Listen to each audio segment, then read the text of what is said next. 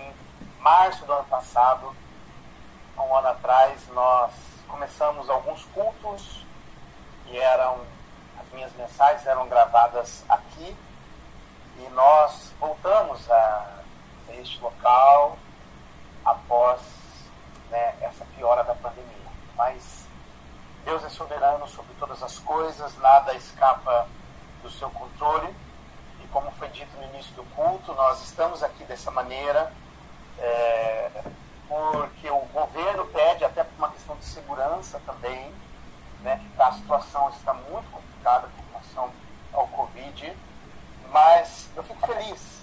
Eu fico feliz quando eu vejo vários irmãos que agora estão em suas casas, talvez em volta da TV, do celular ou do computador, acompanhando esse momento para juntos nós louvarmos a Deus, nós orarmos nós também ouvirmos a Sua palavra. E eu gostaria de convidá-los a abrirem suas Bíblias comigo lá em 1 Pedro, capítulo 1. 1 Pedro, capítulo 1. Nós leremos do versículo 6 até o versículo 9. 1 Pedro 1, de 6 a 9. A palavra diz assim: Nisso vocês exultam, ainda que agora, por um pouco de tempo, devam ser entristecidos todo tipo de provação. Assim acontece para que fique comprovado que a fé que vocês têm, muito mais valiosa do que o ouro que perece, mesmo que refinado pelo fogo, é genuína e resultará em louvor, glória e honra quando Jesus Cristo for revelado. Mesmo não o tendo visto, vocês o amam e, apesar de não o verem agora, creem nele exultam com alegria indizível e gloriosa, pois vocês estão alcançando o alvo da sua fé, a salvação das suas almas. Vamos orar mais uma vez, feche seus olhos, vamos falar com o nosso Deus. Pai de amor e Pai celestial, obrigado por esse tempo, obrigado pelo tempo de louvor que nós tivemos, obrigado a Deus por, por todos aqueles que estão agora em suas casas, sentados, ouvindo a tua palavra, nesse tempo em que o mundo passa por dificuldades, o Brasil passa por dificuldades. E quantos corações, ó Deus, nesse momento estão com medo, ansiosos, as suas lutas, as suas dificuldades, mas essa pandemia que tanto nos assola. Eu quero te pedir, ó Deus, em nome de Jesus, que o Senhor abra o nosso entendimento, que o Senhor abra o nosso coração para que possamos entender as maravilhas da tua lei. Fala com a gente, ó Deus, pois é no nome de Jesus que eu oro e agradeço. Amém. Queridos, hoje nós estamos na nossa terceira mensagem nessa série que nós começamos nessa epístola de 1 Pedro, que é Estrangeiros com malas prontas. Estrangeiros com malas prontas. E a mensagem de hoje é Alegria por tão grande salvação. Alegria por tão grande salvação. E nós temos visto que num tempo de extrema perseguição, sofrimento e dor, o apóstolo Pedro, ele inicia a sua carta com uma doxologia. O que é uma doxologia? É um louvor a Deus pela sua grandeza e pela sua majestade. E ele nos apresenta o motivo desse louvor ah, dos versos 3 a 9, escrevendo uma única frase é, no grego, ou seja, em nossas versões, no caso português, é necessário nós colocarmos divisões, porque senão nós não vamos entender aqui, mas é uma única frase de louvor ao nosso Deus, do versículo 3 até o versículo 9. E na mensagem anterior, nós vimos que os peregrinos, que são os crentes, eles desfrutam de uma esperança viva. No versículo 3 diz que nós temos uma esperança que é viva, ela é baseada na ressurreição de Cristo. Mas não somente isso, eles desfrutam de uma herança guardada por Deus a nós, que é indestrutível, porque tudo aqui que nós temos como herança, ou de bens, ou seja o que for, vai se acabar. Mas Deus nos guarda uma herança que é indestrutível e também nós temos uma proteção inviolável. Enquanto nós estamos caminhando aqui neste mundo, rumo à terra prometida, quando nós estaremos com o nosso Deus na eternidade, nós somos guardados, nós somos protegidos pelo poder de Deus. E após Pedro falar desta tão grande salvação, ele diz no versículo 1, nisso, no versículo 6, como nós lemos aqui, nisso vocês exultam. Ou seja, essa parte aqui do versículo 6, ela está ligada ao que nós aprendemos dos versos 3 a 5. E Pedro ele usa como se fosse um link agora, porque ele vai começar a falar das provações que nós passamos aqui neste mundo como peregrinos. E ao iniciar a fala sobre as provações, primeiramente Pedro se volta para a eternidade, a nossa tão grande salvação, como diz, como nós vimos dos versos 3 ao verso 5. E esta salvação, ela deve nos trazer exultação, quando ele diz aqui, nisso vocês exultam. Essa palavra aqui, exultação, ela era usada para falar de um júbilo, de uma alegria e de uma exaltação espiritual. Logo, essa exultação só pode ser experimentada por aqueles que foram salvos, por aqueles que estão em Cristo, por aqueles que foram regenerados, sendo e sendo algo comum nas suas vidas. Tanto que esse versículo ele poderia ser traduzido da seguinte maneira: nisso vocês devem sempre exultar. Ou seja, quando nós olhamos para tão grande salvação que nos foi dada, essa esperança ah, viva que nós temos, a herança que nos é guardada, que é indestrutível, e a proteção divina até nós pegarmos na eternidade, nós exultamos a Deus, nós glorificamos a Deus, ou seja, olhar para a glória, olhar para a vida eterna, nos ajuda em nossa caminhada como peregrinos.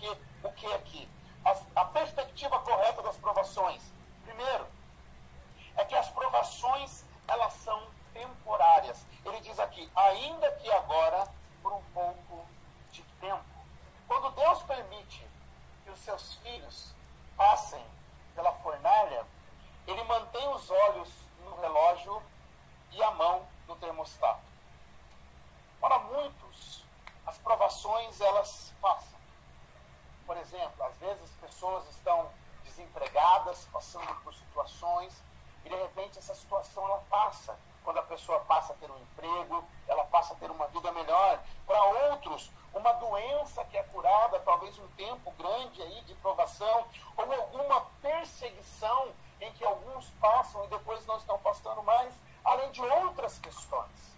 Porém, já para outros, como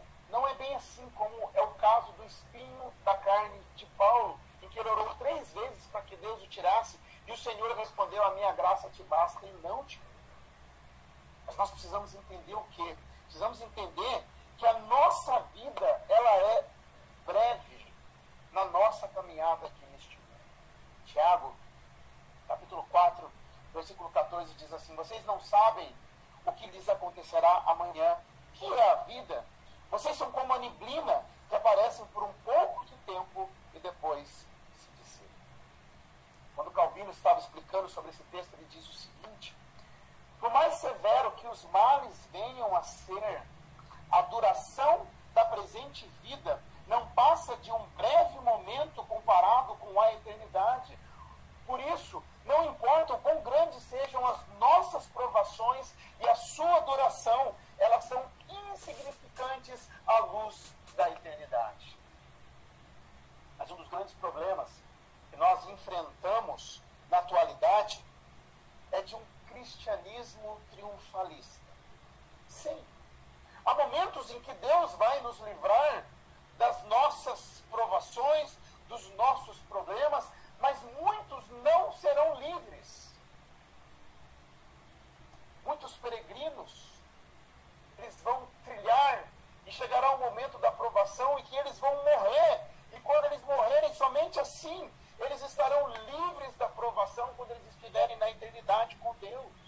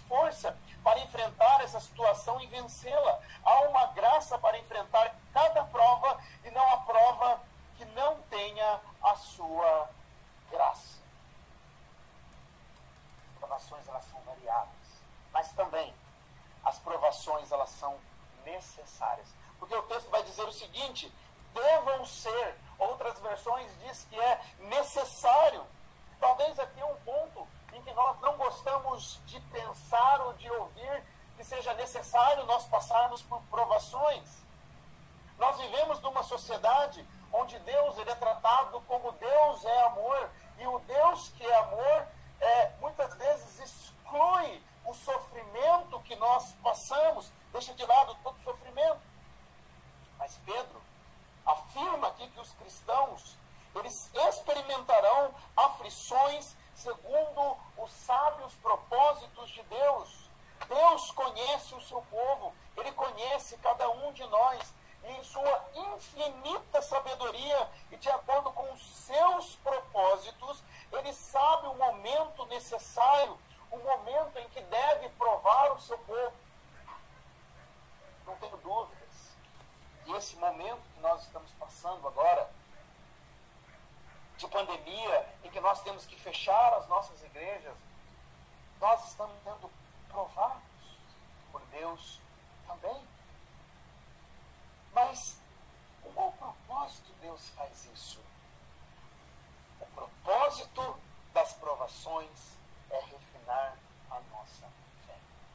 Mais uma vez, ele diz assim: assim acontece para que fique comprovado que a fé vocês têm, muito mais valiosa do que o ouro que perece, mesmo que refinado pelo fogo, é genuína e resultará em louvor, honra quando Jesus Cristo for revelado. O apóstolo Pedro, ele contrasta a fé com o ouro. E segundo ele, a fé é mais preciosa do que esse metal tão valioso, pois o ouro, ele é perecível, ele se perde, ele pode ser roubado, mas a fé não.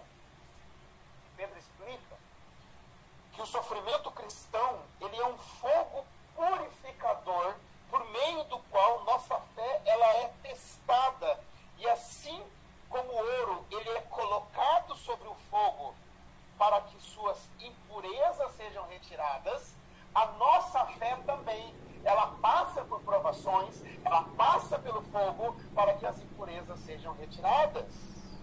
E muitas vezes a nossa fé está fraca, ela está vacilante, ela está impura. Logo, é necessário a prova para que ela seja refinada. Então Deus, em sua soberania e nos seus eternos propósitos, ele permite ou ele coloca o sofrimento sobre a vida do seu povo. Mas as provações elas são variadas e Deus sabe qual usar para nos refinar. E diante dessas dificuldades, então eu posso olhar para Romanos 8 e entender um pouco mais quando diz o seguinte, no versículo 28. Sabemos que Deus age em todas as coisas para o bem daqueles que o amam, dos que foram chamados de acordo com o seu propósito. Mas a nossa fé está sendo refinada. Deus age em todas as coisas para quê? O texto continua para nos moldar conforme o caráter de Cristo. Olha o versículo 29, diz assim: Pois aqueles que de antemão conheceu, também os predestinou para serem conformes à imagem de seu filho, a fim de que ele seja o primogênito entre muitos irmãos. No Oriente, os ourives, é, o ourives, ele deixava o metal derreter até ser capaz de ver o seu rosto refletido nele. Aquele era o momento correto de tirar o metal do fogo. E da mesma forma, o Senhor ele nos mantém na fornalha do sofrimento até refletirmos a glória e a beleza de Cristo em nós. Queridos, a nossa fé é preciosa para Deus. Ela tem um valor inestimável. Foi Ele mesmo quem a nos deu. Lá em Efésios capítulo 2, versículo 8, diz assim: Pois vocês são salvos pela graça por meio da fé. E isto não vem de vocês, ou seja, a fé não vem de nós, mas ela é um tom, ela é um presente de Deus. A nossa fé é inestimável. Foi Deus quem nos deu a fé. Em nossa caminhada, provações são colocadas na nossa vida para crescermos e elas são variadas. Significa o problema que você enfrenta, o problema que eu enfrento e tantos outros problemas que nós passamos. Mas eu fico pensando, parece que para alguns nunca passa algumas questões. Nunca passa. E um autor dizer o seguinte, o Risby, ele diz o seguinte: Quando Deus permite que seus filhos passem pela fornalha, mantém os olhos no relógio e a mão no termostato. Se nos rebelamos, ele reinicia o relógio. Mas se nos sujeitamos, ele não permite o sofrimento além do necessário.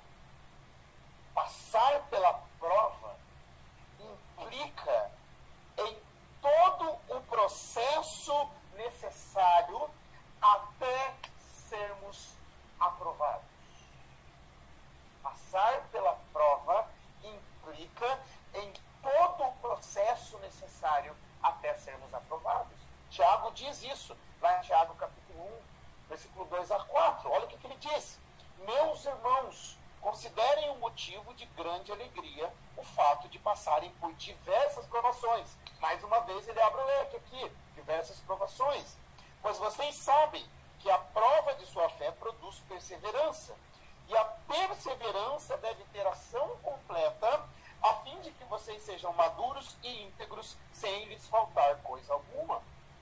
A perseverança, ela deve ter ação completa. O que, que significa? Início, meio e fim. Por isso, todo o processo é necessário até sermos aprovados. E como que nós somos aprovados? Com a imagem de Cristo em nós. Eu pergunto para você, como que você tem reagido diante das provas? sido a, a, a sua ação, você tem sido reprovado, você tem agido conforme a palavra de Deus diz, e muitas vezes nós estamos brigando com Deus. Nós estamos repetindo na escola de Deus. Mas nós precisamos ser aprovados na escola de Deus. Segunda lição. Os peregrinos desfrutam de uma alegria indizível. Versículo 8 e 9 diz assim: Mesmo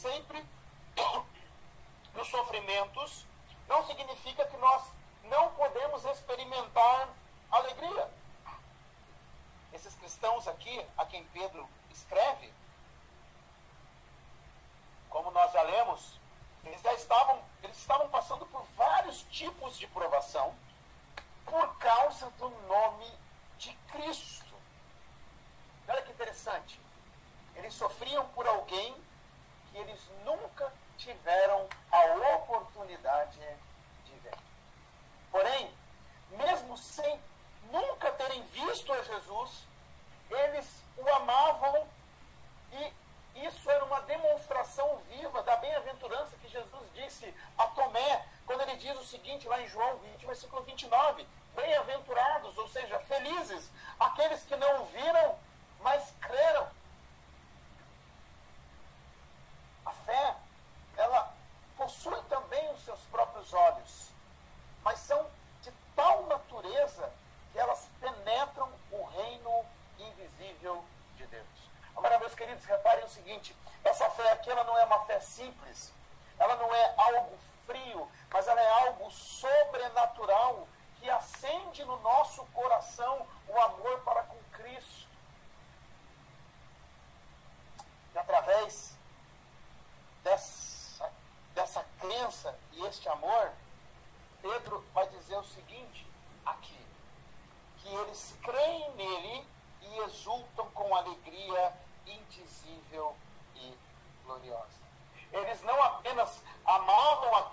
sem o ver,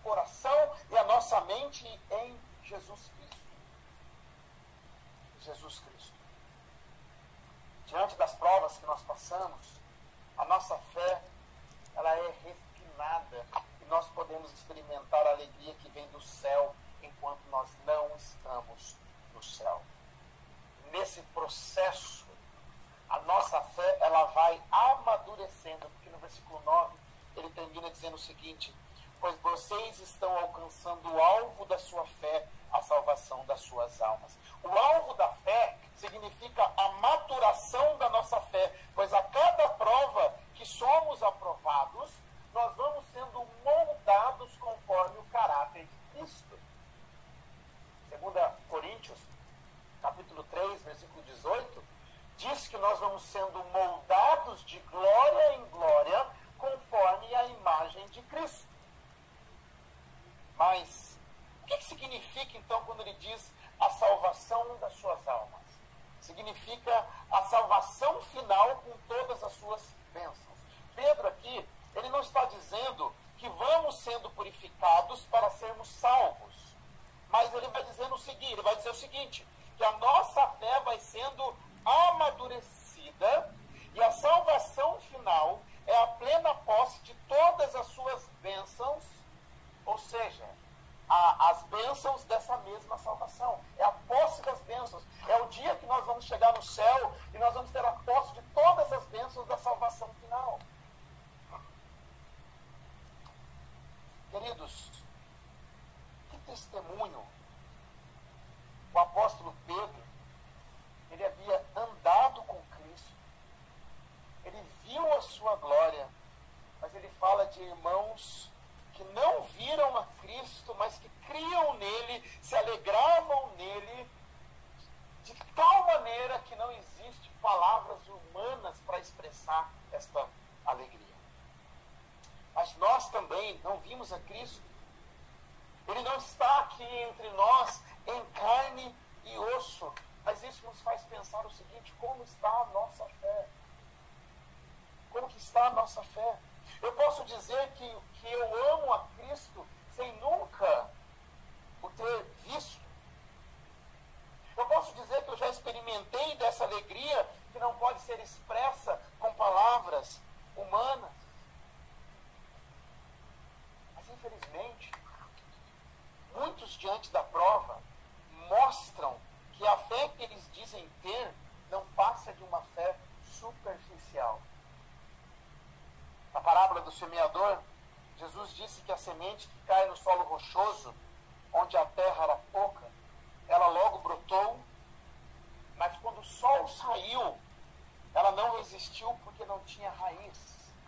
E Jesus explica que essa semente se refere àqueles que recebem a palavra com alegria. As pessoas que recebem a palavra de, com alegria, entende, puxa, olha que legal, Jesus, a salvação, a igreja, mas quando a aflição chega, eles não resistem porque não têm uma fé genuína. Infelizmente, essa pandemia, muitos têm se afastado, tanto da comunhão como dos trabalhos da igreja. Eu pergunto, como está a sua fé? Como está a sua fé? Nós estamos passando por um momento crítico, mundialmente, e também no Brasil. A situação ela está difícil em vários aspectos.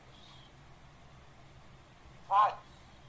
Mas provavelmente você já foi infectado pelo Covid ou conhece alguém que já foi infectado pelo Covid, ou com certeza já ouviu, ou tem algum amigo ou algum ente querido que faleceu por causa do Covid.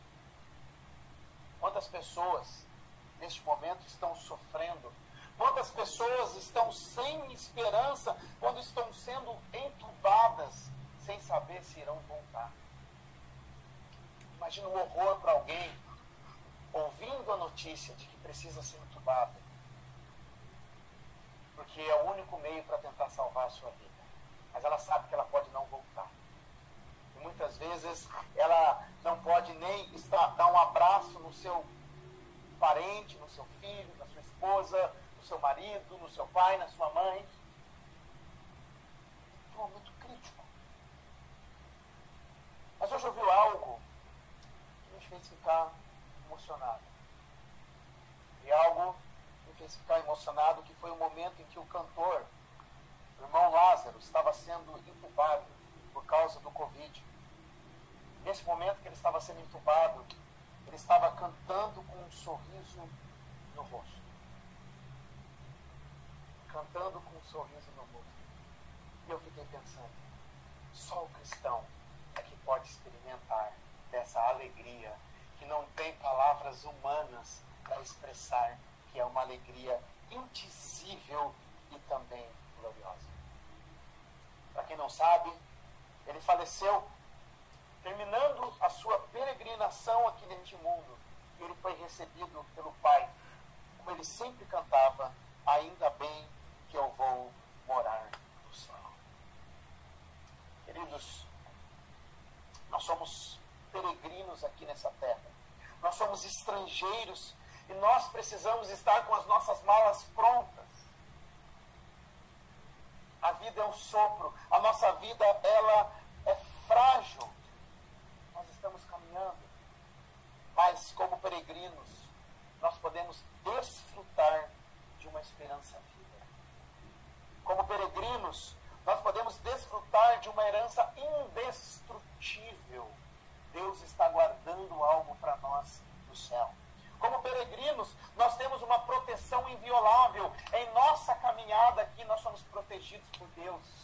Como peregrinos, nós temos uma fé inestimável. Ele prova a nossa fé e ele torna a nossa fé cada dia mais pura e nos torna cada dia mais parecidos com Cristo até o dia em que nós vamos para a glória como peregrinos, nós temos uma alegria indizível, que apesar de ainda não estarmos lá, nós podemos experimentar de uma alegria do céu, uma alegria gloriosa.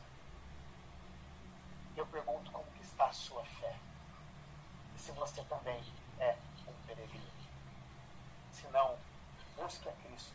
Dobre os seus joelhos aí da sua casa, aonde você está. Entregue a sua vida a Jesus como Senhor e Salvador da sua vida, para que você possa ter uma esperança viva, uma esperança de que um dia você vai poder morar no céu. Baixe sua cabeça, vamos orar. Pai, eu quero te agradecer por esse tempo aqui, pela tua palavra, por esse momento em que a gente pode estudar sobre a nossa peregrinação, ó Deus. Obrigado. Obrigado, Pai, porque o Senhor nos dá uma fé e o Senhor cuida da nossa fé. O Senhor purifica a nossa fé. E no meio disso tudo, o Senhor está de olho, o Senhor está cuidando de nós. Mas também eu quero te agradecer por esta alegria que nós podemos experimentar. Pai, eu quero te pedir, ó Deus, visita a tua igreja. Traz desta alegria no meio do teu povo, daqueles que estão aflitos, daqueles que estão cansados, daqueles que estão sem esperança, ó Deus. Derrama desta alegria que só pode ser, só pode existir em Cristo. Eu te peço, Pai, em nome de Jesus, visita o teu povo. Tenha misericórdia de nós. É no nome de Jesus que eu oro e agradeço. Amém. Vamos louvar a nosso Deus com mais um